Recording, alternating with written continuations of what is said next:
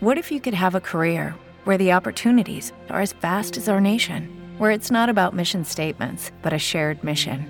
At U.S. Customs and Border Protection, we go beyond to protect more than borders from ship to shore, air to ground, cities to local communities. CBP agents and officers are keeping people safe. Join U.S. Customs and Border Protection and go beyond for something far greater than yourself.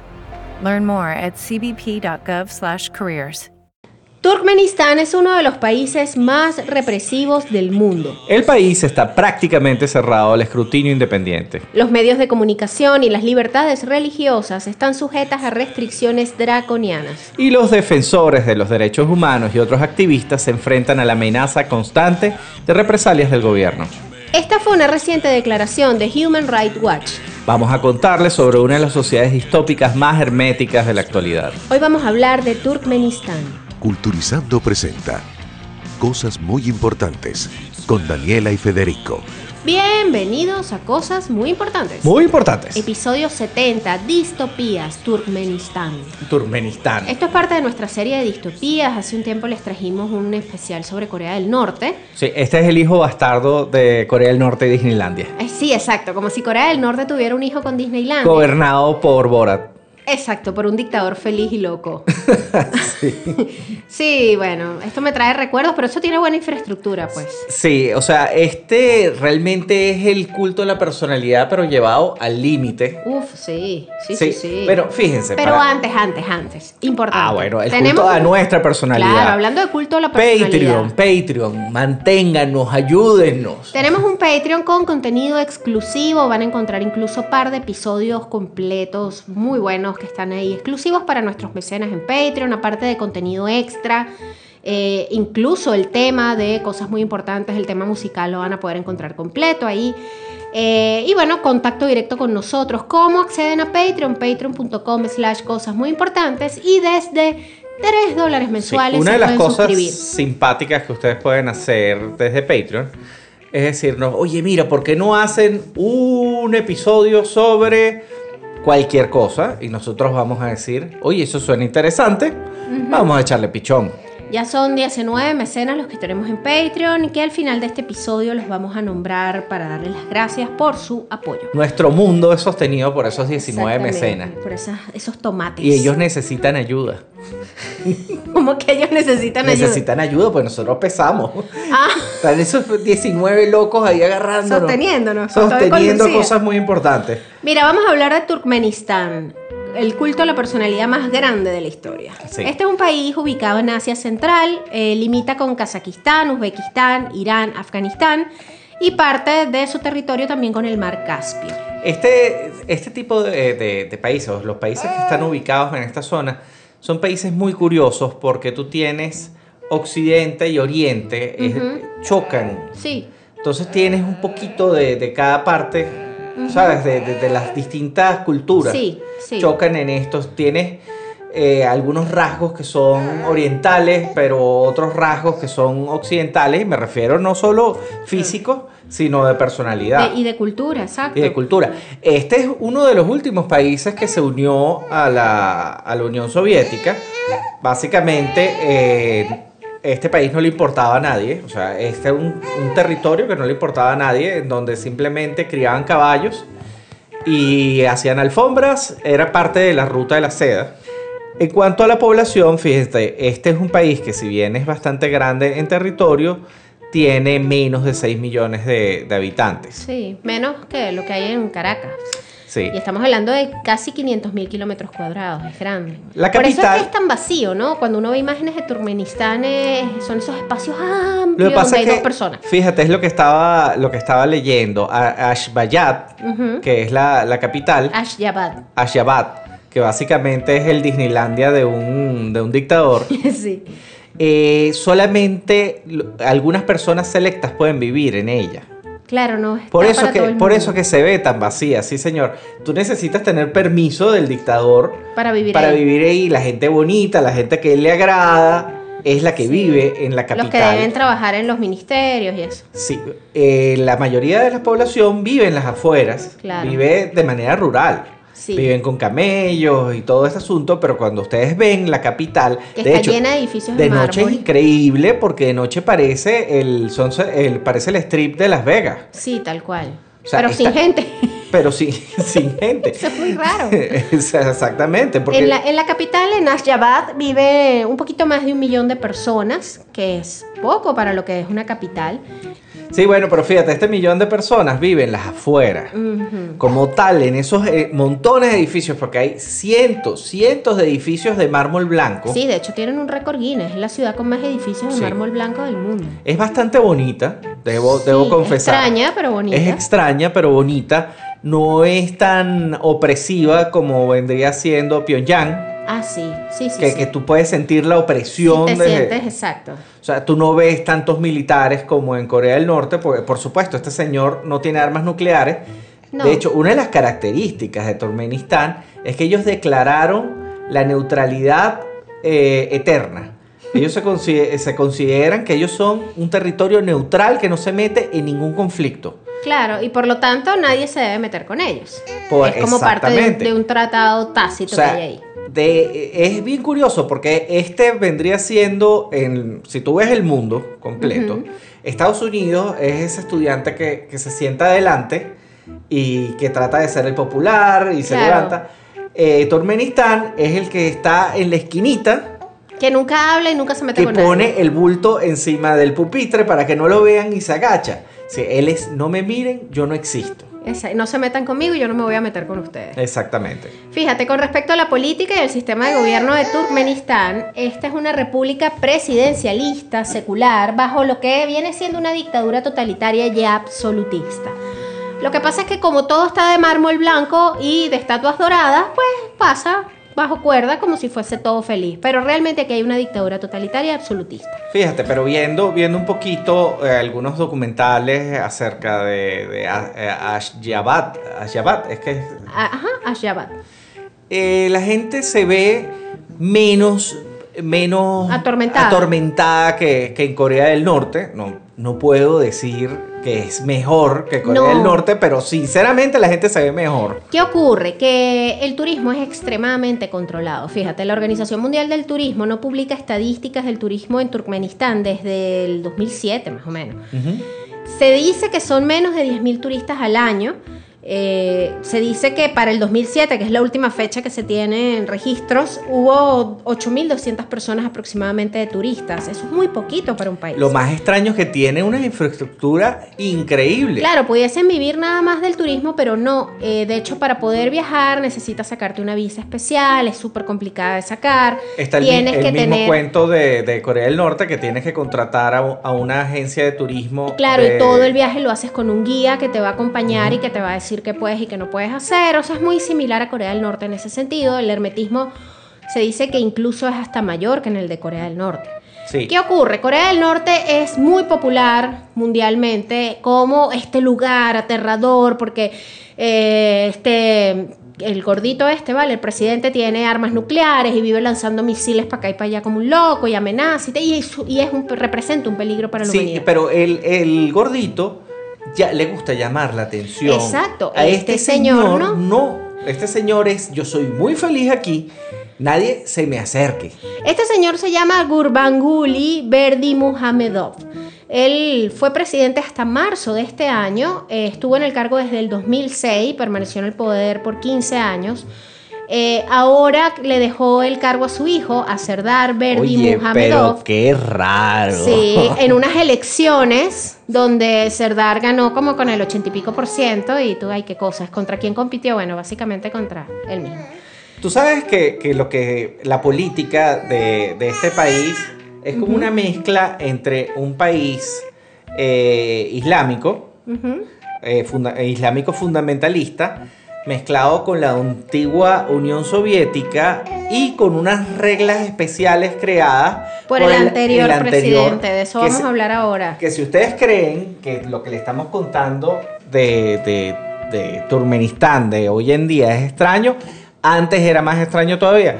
Este tipo llegó a, a- a un punto que prohibió los carros que no eran blancos. Para él, todos los carros tenían que ser blanco. Sí, ya las leyes eh, partían de los caprichos personales. Pero fíjense, Turkmenistán nació eh, como tal, como una nación independiente, entre comillas, desde el año 91, desde la disolución de la Unión Soviética. Turkmenistán formó parte de la Unión Soviética desde 1922. Entonces realmente es un país bastante joven como país independiente. Eh, los habitantes de esta nación se les denomina turcomano o turcmeno eh, y sus idiomas oficiales es el turcomano y el ruso. Realmente las peculiaridades de este país empiezan desde su historia, ¿no? De hecho, esto, esto ni siquiera era un país antes de la Unión Soviética. Era unas tierras en donde habían una, una serie de nómadas, Sí. de tribus Es, nómadas. una- es un país nómada, de origen nómada, sí, totalmente. en que ellos se, se trasladaban con sus caballos, sus camellos, iban de para acá, hacían eh, comercio. Y realmente no existía como tal una estructura de, de gobierno. Esto se lo da a la Unión Soviética, lo cual les trae muchísimos problemas porque ellos estaban acostumbrados a un estilo de vida y llega la Unión Soviética y les intenta aplicar lo que es la colectivización. Claro. Les dijeron, ustedes no pueden tener caballos y para esta gente El caballo El era el motivo de orgullo más grande de, un- de una familia, por ejemplo. Sí, sí, sí, sí. De hecho, eh, el... La raza de caballos que ellos tienen es un motivo de orgullo para, para el pueblo turcomano. Y Eh, casi- Es un caballo bellísimo, es como casi, dorado. se, casi se extingue Sí. por sí. culpa de las, de las reglas de la Unión Soviética. Ay, chico, no te creo. Ellos están acertados siempre. Mira, en cuanto a la economía, ¿no? El hermetismo no es el único rasgo que heredó Turkmenistán de la Unión Soviética. Actualmente los habitantes gozan de, de bastantes beneficios sociales. Sabemos lo que es eso. Supuestamente ellos tienen un suministro gratuito de la electricidad, el gas, el agua potable. hay una cosa muy importante. Lucky Land Casino asking people what's the weirdest place you've gotten lucky? Lucky? In line at the deli, I guess? Aha, in my dentist's office.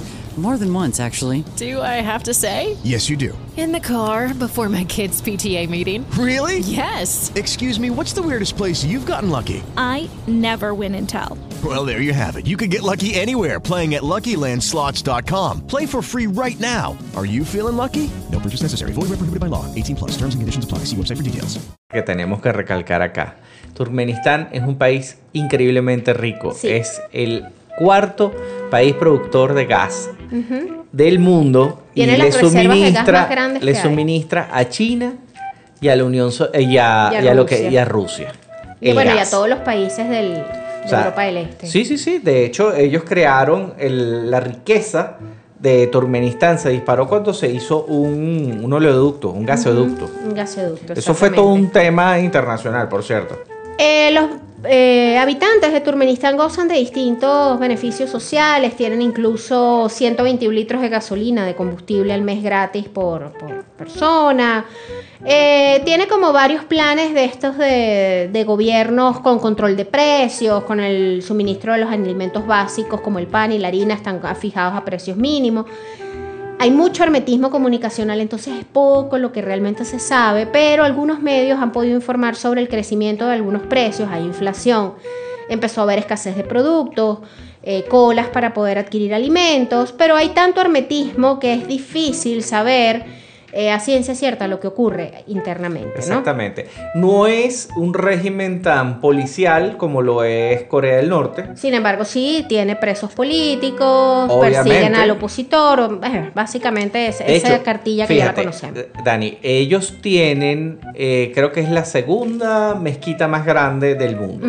Pero una mezquita bien particular porque eh, dentro de ella no solo se enseña el Corán, Sí. sino se enseña el libro que escribió el gran líder. Sapar Murat Niyazov. Exactamente. Vamos a hablarles de Sapar Murat, No, Murat no, no, pero déjame, déjame seguirte contando esto. Ajá, El imán ajá. de la, de, la, me- mezquita. de la mezquita, el imán anterior, está cumpliendo una pena de 22 años, porque él se puso en contra. Del- Él dice que dentro de la mezquita no se puede eh, enseñar Otra cosa que otra no sea cosa el que no sea el Corán. Claro.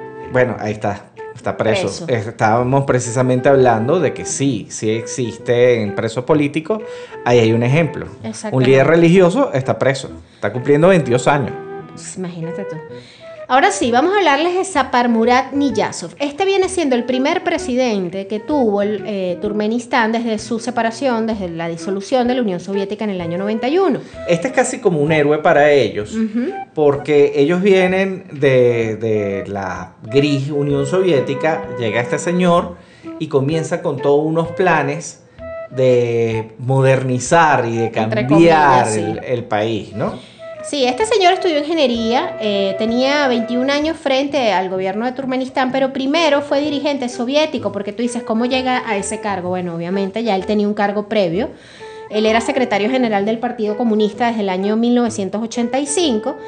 Eh, y una vez que se separan de la Unión Soviética, él pasa a ser eh, presidente de Turkmenistán eh, y lo trata como si fuera su feudo particular. Sí, de hecho, él, él comienza siendo, era el líder y en 1999 se hizo elegir presidente vitalicio. Exacto, de por vida. En el 2005 el ya, tenía, Parlamento... ya tenía un- añales. Sí, claro, pero fue así como saben que fírmame ahí que yo voy a ser presidente siempre. Y eso fue exactamente lo que hizo, porque él gobernó hasta el 2006 cuando se murió. Este fue el loco que empezó a, a convertir a, a Ashbayat en una especie de, de Disneylandia para, para, sí, para los dictadores. era una un ciudad de ciencia ficción, eh, unas avenidas gigantescas, palacios en todos lados, estatuas de él de oro. Sí, señor. El culto a la personalidad de Niyazov fue una cosa loca. Eh, era delirante. Por donde pasas, ellos tienen como un símbolo que es una estrella de, de ocho puntas. Eh, a donde tú vas, hay una estrella de ocho puntas. Exacto, que no tiene ninguna connotación religiosa, cultural como No, ellos, sino es el- una cosa que instauró es- él. Es el símbolo del gobierno. Es como el símbolo de él. Es como los ojitos de Chávez aquí. Ajá, exactamente. Fíjate, la imagen de, de Niyazov era omnipresente en Ashgabat. Digo era porque con la llegada del presidente que, que lo sucedió, esto se aplacó un poco, se eliminaron algunas cosas y se sustituyeron por otras. No, de hecho, el, el- el nuevo. Pero, pero vamos, vamos primero con este, porque la historia del siguiente es tan interesante como la de este. Exactamente, fíjate. ¿Qué cosas locas hizo este, este tipo? Entre sus decisiones caprichosas está la supresión de las pensiones de los jubilados rusos. Eh, esto creó un problema para más de 100.000 ciudadanos de la Federación Rusia que tenían residencia permanente en Turkmenistán. O sea, tú Nunca eres dijo- ruso, tú no, tú no vas a Les eliminaron las pensiones y nunca dijo por qué. Eh, Me caen mal los rusos. Sí, ordenó cerrar todas las clínicas del país menos las de Ashgabat. Entonces decía que todo el que tuviese que tratarse algo médico tenía que ir hasta Ashgabat. Entonces la burocracia se convirtió en una cosa loca. Prohibió los dientes de oro. Sí, señor, esto es una de esas medidas bien bizarras. Él prohibió que la gente se pusieran dientes de oro. Mandó construir un zoológico para pingüinos en el desierto. Hay que destacar que el clima de Turkmenistán es caliente. Es un desierto. Es un desierto. Bueno, él mandó construir un zoológico donde que tuviera instalaciones para pingüinos en el desierto de Karakum, donde las temperaturas pueden alcanzar los 50 grados. Sí, también eh, pidió que construyeran una pista de patinaje sobre hielo en el desierto. Eh, él obligaba a sus ministros a correr carreras de 36 kilómetros y los amonestaba y los humillaba en público si no eh, podían. eso, eso lo vimos aquí. Eso, eso, eso es típico. Esa es ridícula, esas las Eso es típico, sí, eso es señor. típico, sí. Eh, declaró que la- todas las, las enfermedades infecciosas estaban fuera de la ley. Exacto, las ilegalizó, pues es ilegal el cólera, el SIDA, O sea, SIDA ilegal. va preso. O sea, ah, qué absurdo. Pero uno de los hitos de este señor es la publicación de su libro, el Runama, que es conocido como el libro del alma, que él lo escribió en el 2001 y lo publicó y es como una guía espiritual. Este tiene como un código de conducta, es como una guía espiritual con Manuel de Carreño, con frases de Pablo Coelho, pero todo hecho por él, ¿no? Mira, esto es como Osho. es- esto es parte del manual que utiliza un buen líder. Sí. Él, él tiene que crear sus propias Sí, reglas. sí, sí. Fíjate, este es como un compendio doctrinal. eh, la mayor parte consiste en, en comentarios banales, está lleno de consejos paternalistas, interpretaciones históricas y culturales, flas- frases motivacionales. Pero lo loco es que la gente se tiene que aprender este libro De memoria. de sí, memoria señor. y que para poder entrar al paraíso este señor afirmó que te lo tienes que leer tres veces al Ah. menos tres veces Otra cosa que hizo es que él iba en el carro y él decidió que él iba a cambiarle eh, los nombres a, a diversos lugares. Entonces le ponía a, a determinada plaza el nombre de su, Su mamá, hijo, de su sí. mamá. Eh, le cambió los nombres a los meses. a los meses del año le puso los nombres de, de sus hijas de su esposa su mamá Abolió el ballet. Sí, porque consideraba que era ruidoso. Y el circo también. El ballet, el circo los los prohibió. Eh, le prohibió a los jóvenes, y esto está incluso vigente hoy en día, llevar el cabello largo, barba y bigote.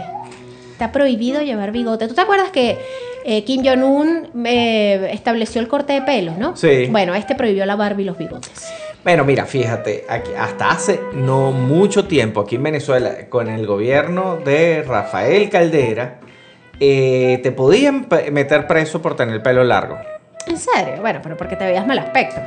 Sí, señor. Eso, eso se llamó la ley de vagos y maleantes. La ley de vagos y maleantes. Y era la democracia, fíjate. Sí, ¿ves? Esta- este tipo de cosas Oh, no siempre son- no es- son es- esto tampoco es descabellado. Más descabellado es que este señor, él comenzó pintándose el pelo. ¿Pero fue él o fue Garbaguli No, fue, Verdini? fue el, fue el siguiente, fue el Ah, otro loco. Pero mira, este se murió en el 2006, le dio un infarto, tenía 66 años.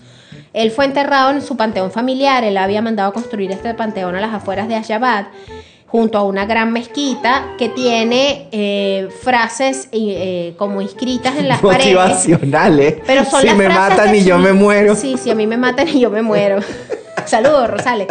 Fíjate, eh, esto que los políticos, esos son los sociópatas que nos gobiernan. Son los sociópatas que nos gobiernan. Este tipo se mandó a enterrar en su mausoleo familiar que estaba forrado de citas de su gran libro, del libro de las almas, y una que otra cosa del Corán, pues, pero más importante Es el lo que te estaba diciendo. En esta gran mezquita, ellos eh, enseñan una religión que es una mezcla entre Sí. lo musulmán y las enseñanzas de este señor. Como si él fuera un Ahora, maestro. pero como les estoy diciendo, la gente no se ve ni la mitad de lo tristes que se ven en Corea del Norte. O al menos la que se logra mostrar en los medios, no sabemos. No sabemos realmente. No sabemos. Mira, Ahora, mira, ¿quién lo sucede? cuando se muere un tipo de estos, a ver, Daniela, ¿quién crees tú que era la persona idónea para suceder a un dictador de esta, de esta categoría? Mira, realmente, si te vas a la ley, lo debe su- eh, suceder el, el primer ministro, ¿no? Fue su dentista. Pero, en Daniela, su dentista. pero espérate, su dentista era ministro de salud. Pero era el dentista. Claro, pero él nombró, a Lucía le da risa esto, él nombró a su odontólogo como ministro de salud y posteriormente le dio un cargo también alto, ¿no? Le dio... Este señor empezó a hacer carrera política, vamos a contar quién fue. Se trata de Gurbanguly Berdimuhamedov, eh, conocido, bueno, como Gurbanguly, eh, odontólogo y político turcomano. Él fue presidente desde el 21 de diciembre de 2006 hasta ahorita, marzo del 2022. Él asume el cargo tras la muerte de Saparmirat Ni- eh, Niyazov. Y eh, Sí, él, él de, del ministro, de ministro de salud pasa a ser eh, viceministro de Turkmenistán. O sea, él era el- ocupaba los el- dos cargos. Ocupaba los dos cargos. Sí. Definitivamente, este señor quería dejar a- al dentista. Claro, y el dentista era un gran eh, chupamedias de Niyazov y bueno, pues supuesto se quedó con el cargo. Ahora, aquí se, se pasaron por delante todas sus propias leyes, ¿no? Y constitución y lo que sea que tuvieran, porque realmente no le tocaba a él ser el jefe de gobierno. Vamos a contar un poco por qué este señor llega al poder. Este señor se gradúa de médico en el 79, inicia su carrera de dentista, luego recibe un doctorado en Moscú, eh, se convierte como parte importante dentro de la facultad de odontología. eh, Step into the world of power, loyalty, and luck. I'm gonna make him an offer he can't refuse. With family, cannolis, and spins mean everything. Now, you wanna get mixed up in the family business. Introducing The Godfather at ChumbaCasino.com. Test your luck in the shadowy world of the Godfather slot. Someday, I will call upon you to do a service for me. Play the Godfather, now at ChumbaCasino.com. Welcome to the family. VGW Group, no purchase necessary. Void where prohibited by law. See terms and conditions 18 plus. ¿Necesitas ayuda? En O'Reilly Auto Parts te ayudamos. ¿Necesitas algún consejo? Te aconsejamos. Nuestros profesionales en autopartes están siempre disponibles para ayudarte a encontrar lo que necesites. Excelente servicio al cliente es solo una de las ventajas que ofrece O'Reilly Auto Parts. Los profesionales en autopartes.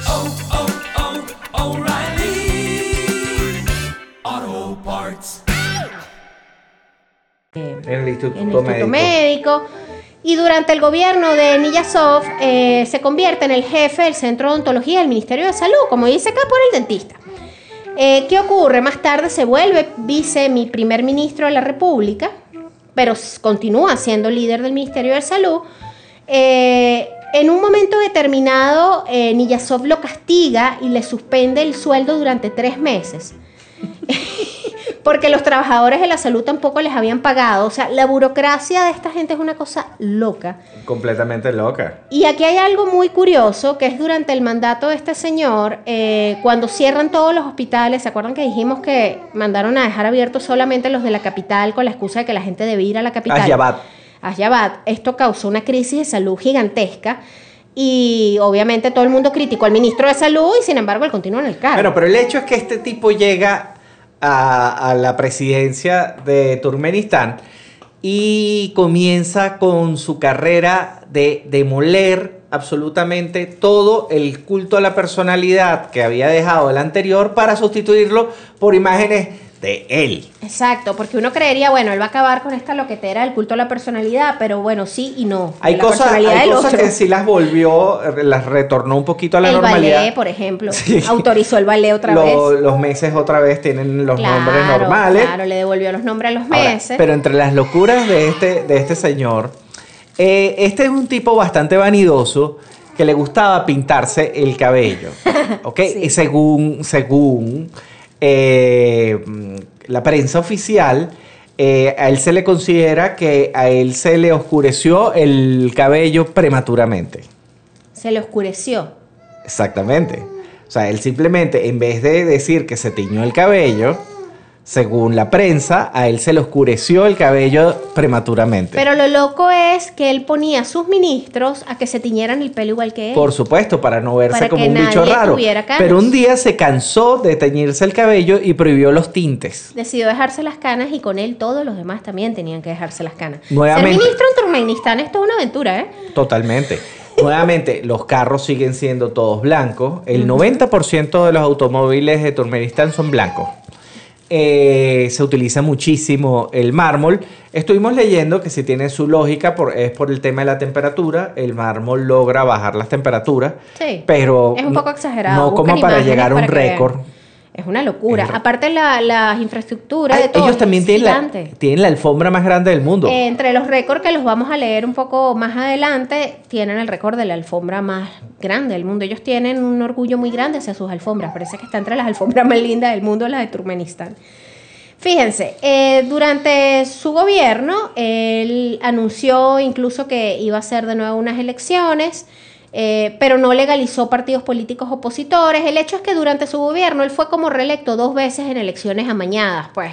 Por supuesto. Eh, pero siempre que sí, con el 89% de los votos, 95% de los votos, bueno. Bueno, Dani, cuando uno tiene una compañía y es tu propia compañía, tú, tú haces asambleas Eh, y tú dices, la asamblea acaba de escoger, ¿sabes?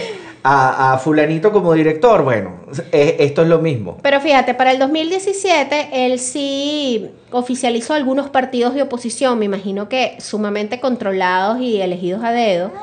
Y estas vinieron siendo las primeras elecciones multipartidistas en la historia de Turkmenistán y obviamente él volvió a ganar. Eh, fíjense, las políticas de este señor. Dilo otra vez. Fíjense, las políticas de este señor. Eh, se dice que igualmente hay violación de derechos humanos, aunque no hay demasiada información al respecto, precisamente por el hermetismo. Sabemos que el gran éxito de estos eh, regímenes dictatoriales suele ser el, poder comunicacional que ejercen sobre su pueblo. eh, hay muchísima censura, pero también hay muchísima autocensura. O sea, ya la gente no quiere decir nada por si las moscas. Eh, este señor, entre algunas cosas que sí hizo, pues está la educación obligatoria, se amplió, antes no, no estaba como instaurada así tan amplia. Eh, este ha hecho mucho hincapié en abrir varias escuelas especializadas en arte. Se ve que a este señor sí le gusta el arte. Igualmente abrió la Academia de Ciencias de Turkmenistán, que había sido cerrada por Niyazov. Digamos que es un poquito menos extremista que Niyazov. Mira, una de las cosas más locas que yo vi allá, ellos tienen un monumento en una plaza, que es un libro gigante, Ajá. que es el libro... De, Claro, el de Niyazov. Que se abre en las noches. Ay, qué creepy. Entonces el libro está cerrado durante el día y en las noches el libro se abre y está las enseñanzas de... de Que además es cualquier cosa. Las Sí, enseñanzas sí, es como un. Pablo Coelho. Es como un Pablo Coelho. O sea, imagine, imaginen que. Pablo Coelho se convirtiese en dictador. Esto más, es más o menos esto. Lulu, tú estás como loca. ¿Qué te pasa? Pórtese bien. Fíjense, este señor, entre las cosas que, que hizo, pues él renunció al derecho de cambiar el nombre de algunos puntos de interés, porque al parecer cuando eres presidente de Turkmenistán tú le puedes cambiar el nombre a las cosas a tu antojo. Él renunció a este derecho. Bueno, ya.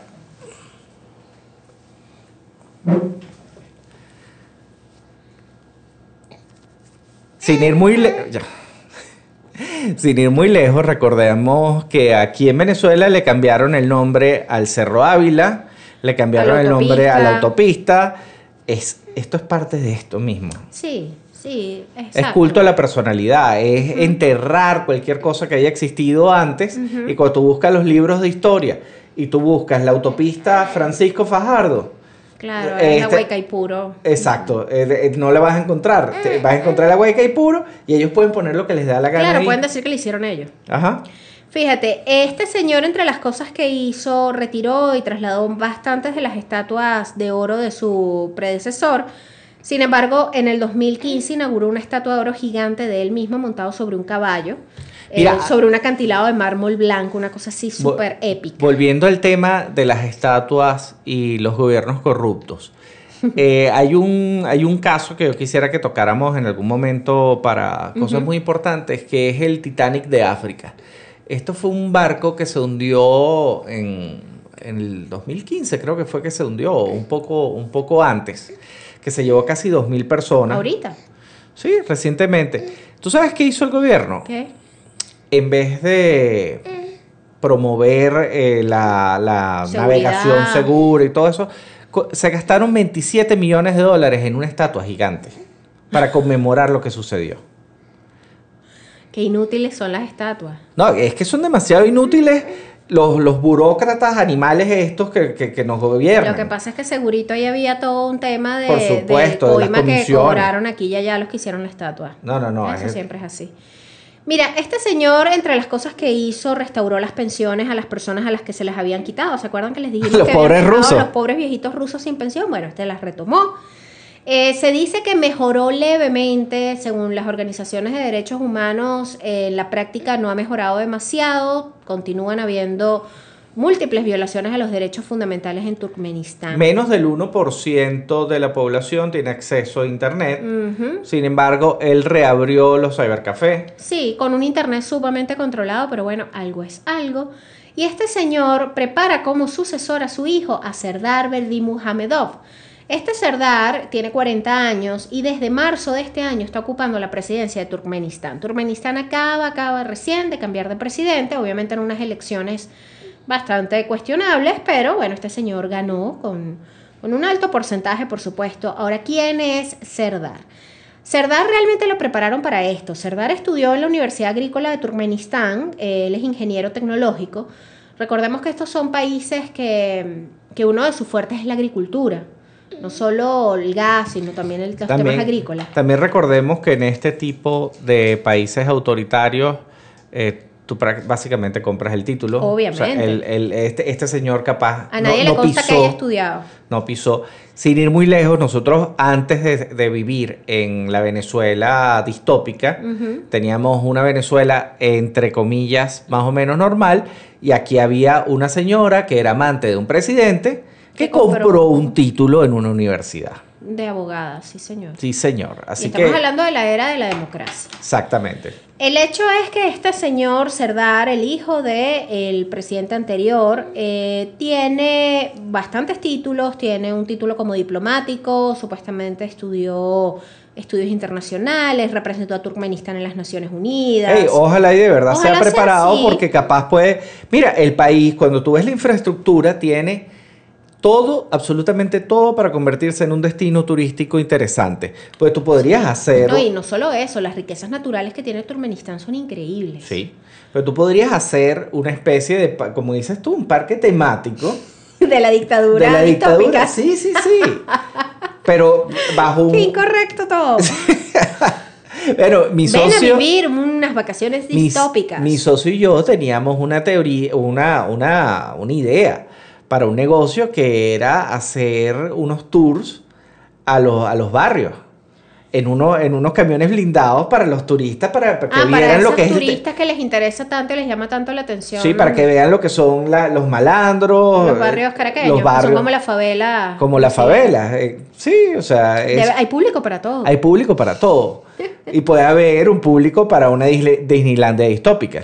Ahora bien, no sabemos cómo va a ser el gobierno de Serdar porque lo que tiene son pocos meses en el poder. Aún no tenemos como tal su, eh, su plan de gobierno o las cosas que ya ha empezado a hacer. Lo que podemos decir es que ganó con un 72.97% de los votos. Ahora vamos con las leyes insólitas. Vamos algunos a hacerle- récords Y algunos récords. Mira, durante la dictadura de Niyazov, eh, tuvo montones de leyes inauditas. Entre ellas es lo de la barba y el cabello largo. A los Se que consideraban enemigos de la patria a los que tenían la barba y el cabello largo.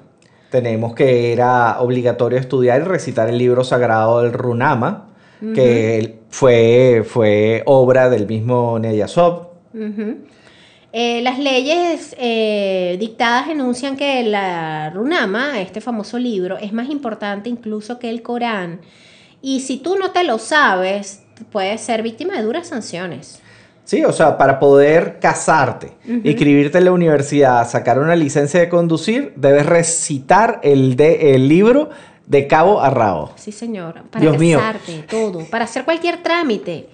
O sea, tú vas a sacarte, el, no sé, la cédula y tienes que recitar el libro a este señor. Aquí, como les estaba diciendo, existe una, una estatua aquí en Ashgabat que tiene la, este, es este mismo libro que se abre en las noches. Lo de que se abre me parece demasiado, demasiado. Tenemos que postear, ah, eh, yo creo que ¿Algún video del libro abriendo? Lo vi, yo lo vi. Ah, entonces está por Yo ahí. lo vi. lo es increíble cómo se abre el libro.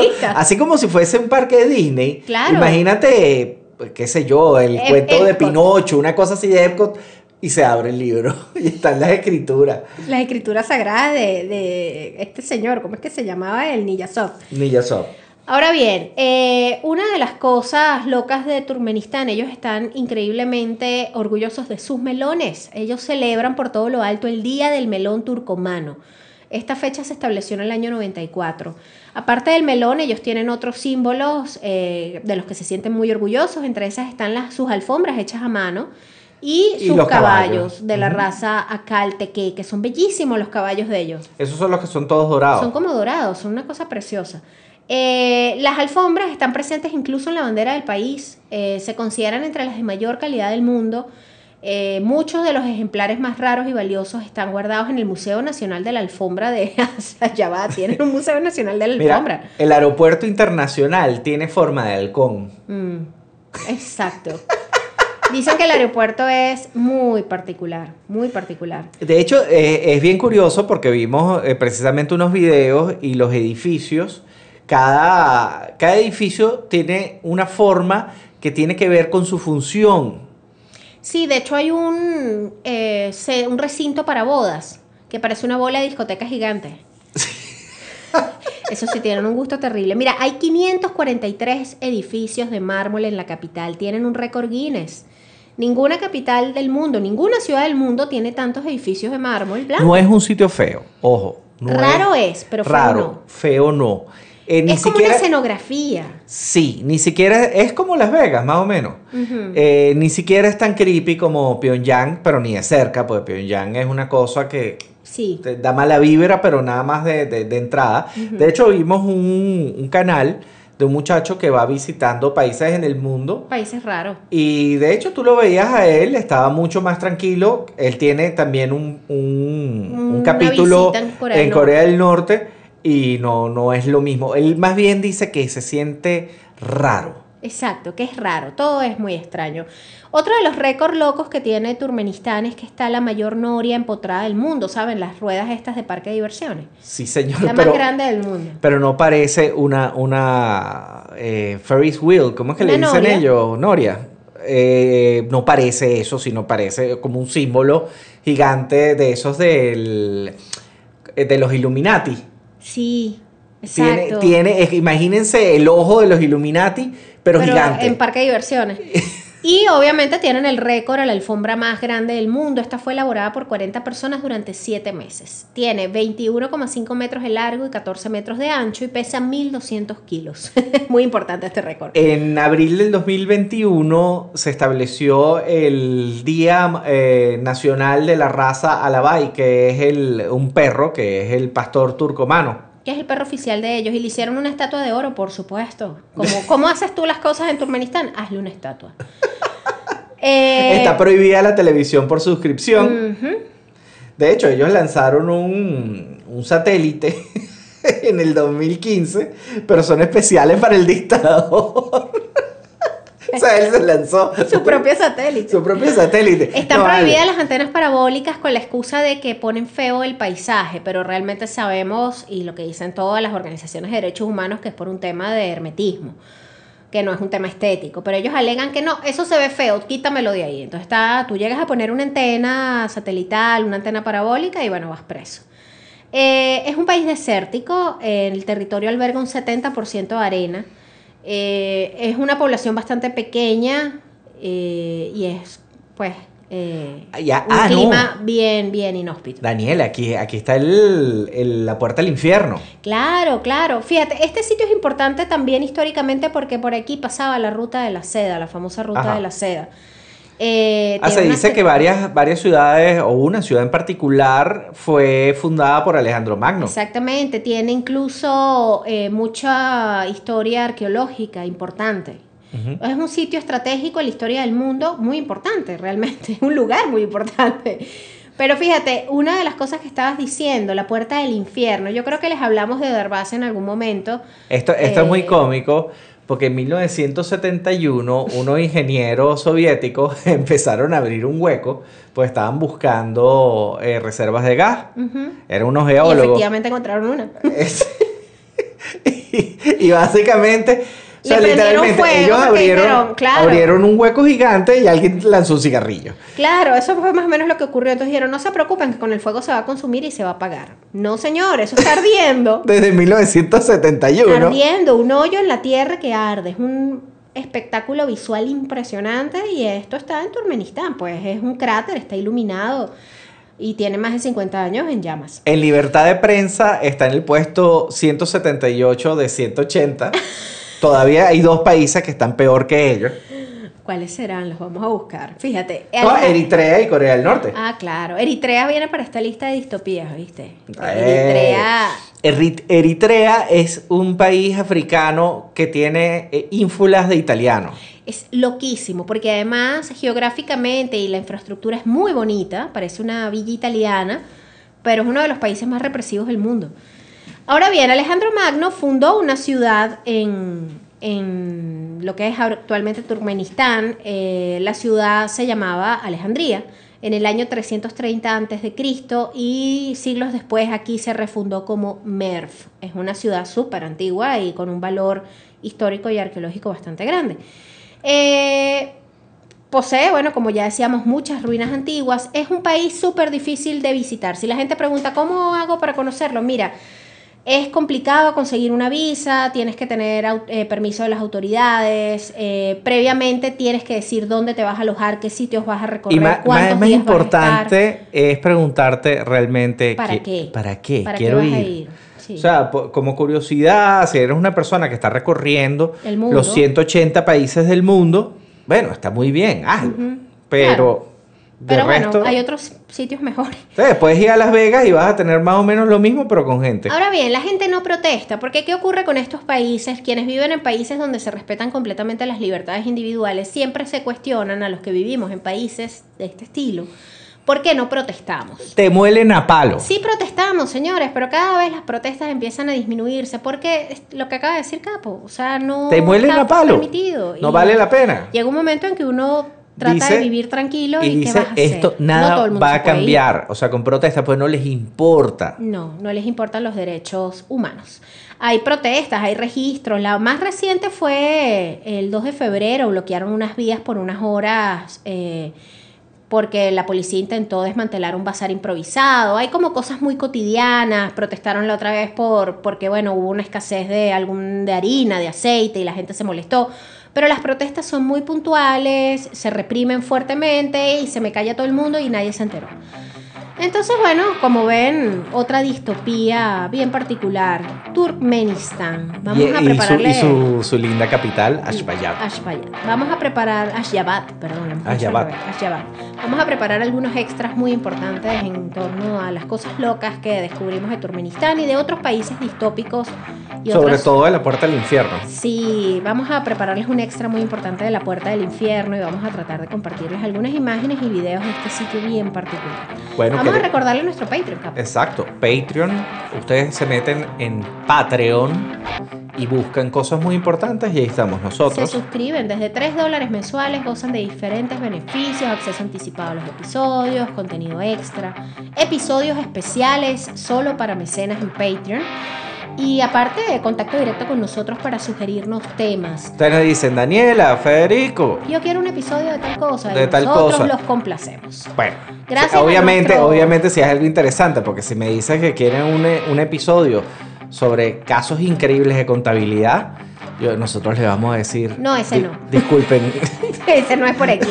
la contabilidad no es lo No es suficientemente fuerte ni divertida. es lo suficientemente importante. Lo importante es, pero Eh, interesante divertida, no. no, divertida no.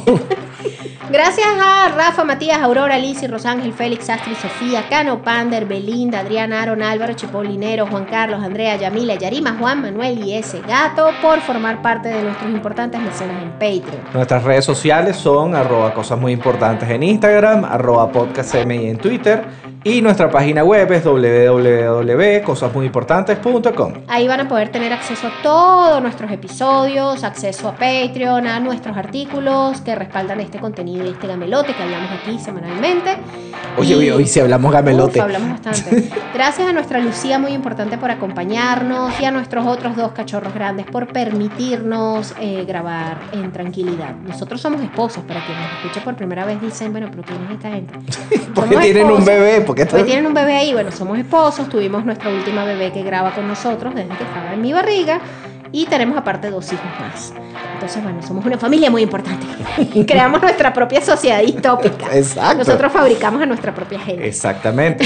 Gracias por escucharnos, soy Daniela Federico, y nos escuchamos en otro episodio de Cosas Muy Importantes. muy importantes. Chau. Culturizando presentó Cosas muy importantes con Daniela y Federico. Step into the world of power, loyalty, and luck. I'm gonna make him an offer he can't refuse. With family, cannolis, and spins mean everything. Now, you wanna get mixed up in the family business. Introducing The Godfather at ChumbaCasino.com. Test your luck in the shadowy world of The Godfather slot. Someday, I will call upon you to do a service for me. Play The Godfather now at ChumbaCasino.com. Welcome to the family. VGW Group. No purchase necessary. Void where prohibited by law. See terms and conditions. 18 plus.